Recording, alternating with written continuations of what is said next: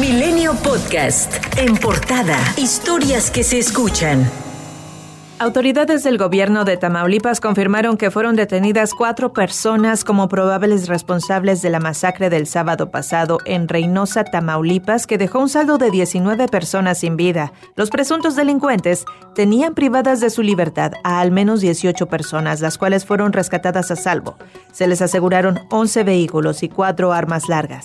Las mismas fuentes del gobierno de Tamaulipas confirmaron que el hombre detenido el fin de semana por el multihomicidio habría recibido órdenes para llevar a cabo la matanza por parte de Miguel Lizardi, alias el Miguelito o M56, uno de los líderes del cártel del Golfo en Río Bravo.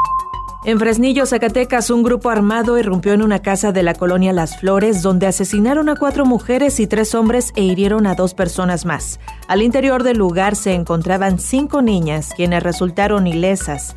Además, en la capital de Zacatecas aparecieron colgados en el puente Arroyo de las Sirenas los cuerpos de dos policías de seguridad pública de San Luis Potosí, que habían sido reportados como desaparecidos el jueves de la semana pasada. También se confirmó el ataque a balazos en contra del exdirector de Seguridad Pública Estatal Jorge Eduardo Muñoz, quien sobrevivió. La Fiscalía de Veracruz confirmó la detención de dos personas vinculadas al asesinato de René Tobar, candidato de Movimiento Ciudadano a la alcaldía de Cazones de Herrera ocurrido el 4 de julio. Entre los detenidos se encuentra Omar Ramírez, coordinador de campaña del mismo candidato asesinado, y quien fue nombrado alcalde electo de Cazones, pero ahora es señalado como presunto autor intelectual del homicidio. El presidente Andrés Manuel López Obrador dijo que no todos los homicidios están vinculados con el crimen organizado. Es como el papá del diablo, el dinero, pero no lo voy a decir así, es también la mamá del diablo. No queremos eso, esos horrores. ¿Y esto cómo lo podemos enfrentar? Con principios, con ideales, fortaleciendo valores culturales, morales, espirituales. Silvano Aureoles, gobernador de Michoacán, acusó a Morena de ser un narcopartido y que sus candidatos ganaron en los municipios dominados por el crimen organizado. Aureoles se cuestionó qué pensará el presidente López Obrador después de tanto luchar por la democracia, las libertades y la transformación del país, y ahora ver que el partido que él fundó está aliado a los criminales. A 100 días de concluir su mandato, Aureoles pidió anular las elecciones estatales porque de confirmarse el triunfo de Morena y su candidato a la gubernatura Alfredo Ramírez Bedoya, dijo, representará el regreso del crimen organizado al Palacio de Gobierno. En respuesta, el dirigente nacional de Morena, Mario Delgado, señaló que lo dicho por Silvano solo son patadas de ahogado y lo más probable es que termine en la cárcel, mientras que el gobernador electo Alfredo Ramírez consideró que Silvano Aureoles está preocupado por las deudas pendientes que dejará y confirmó que legalmente investigará todos los asuntos. Por otro lado, Jesús Zambrano, dirigente nacional del PRD, advirtió que en México se está transitando hacia una narcocracia. Cerca de 40 automovilistas y transportistas fueron asaltados mientras circulaban sobre la autopista Arco Norte en los límites entre Hidalgo y Tlaxcala. De acuerdo con los reportes, los delincuentes simularon un accidente a la altura de Sanctorum que obligó a los automovilistas a detenerse, momento que aprovecharon para despojarlos de sus pertenencias y la mercancía que algunas unidades transportaban para luego huir a pie cuando advirtieron la llegada de la Guardia Nacional. Este es el segundo atraco masivo ocurrido en esa autopista, tras el ocurrido el 15 de marzo de este año.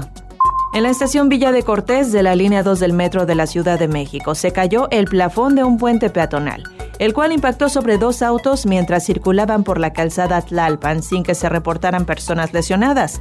Autoridades del metro informaron que la estructura forma parte de la construcción de dos torres afuera de la estación Villa de Cortés, cuya obra está a cargo de una empresa la cual cuenta con un permiso desde el año 2016 sobre el colapso de la línea 12 del metro ocurrido el 3 de mayo, que dejó un saldo de 26 muertes y luego de que se criticara el hermetismo de la reunión que tuvieron el presidente Andrés Manuel López Obrador, la jefa de gobierno de la Ciudad de México Claudia Sheinbaum y el empresario Carlos Slim, el Ejecutivo informó que Slim tiene la voluntad de participar en la rehabilitación de la línea 12 sin ir a pleitos legales o solicitar recursos al gobierno.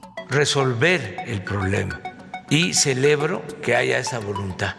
Es rehabilitar la línea lo más pronto posible México registra 231.847 muertes por coronavirus, al sumar este miércoles 342 más, lo que representa la cifra más alta de defunciones en lo que va del mes. Además, se agregaron 4.963 nuevos casos, igualmente, la cifra más alta de junio. La Secretaría de Salud de Baja California identificó las variables alfa, gamma y delta del virus SARS-CoV-2 causante del COVID-19 en al menos cinco personas. Víctor George Flores, secretario de Salud Estatal, dijo que a nivel nacional hay 108 linajes los cuales son más agresivos que complican más la atención de pacientes. Jamaica dio la bienvenida al envío de 35.000 dosis de vacuna contra el coronavirus de AstraZeneca que hará México como parte de su política de solidaridad, la cual fue firmada a inicios de esta semana por el Ministerio de Salud y Bienestar de Jamaica y la Secretaría de Salud mexicana. La vicepresidenta estadounidense Kamala Harris visitará el viernes la frontera con México e irá a El Paso, en Texas, a dos semanas de que viajó a México y Guatemala para abordar con los líderes de esos países las causas de raíz que generan la migración irregular hacia el norte. Milenio Podcast.